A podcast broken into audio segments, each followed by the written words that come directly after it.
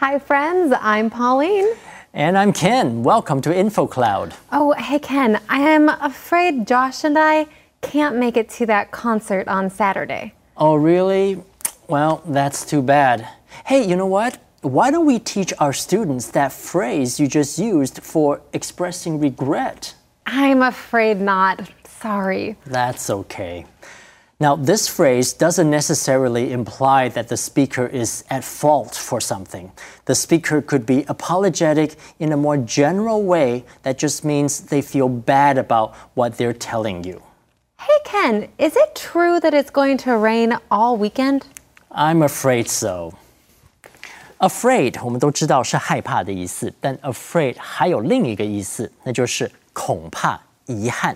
Afraid 的这个定义是用来婉转的表达不好的消息，例如，I'm afraid your father had an accident。很遗憾，你的父亲出事了。Afraid 也可以用来婉转的拒绝他人。如果你说 I can't go，听起来太直接，有一点伤感情，在前面加上加上 I'm afraid，语气就婉转多了。I'm afraid I can't go。另外，I'm afraid so 跟 I'm afraid not。 都可以用来婉转的确认不好的消息。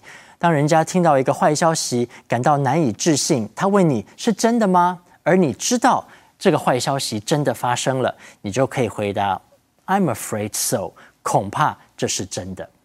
这就是今天的 Info Cloud，我们下次云端见。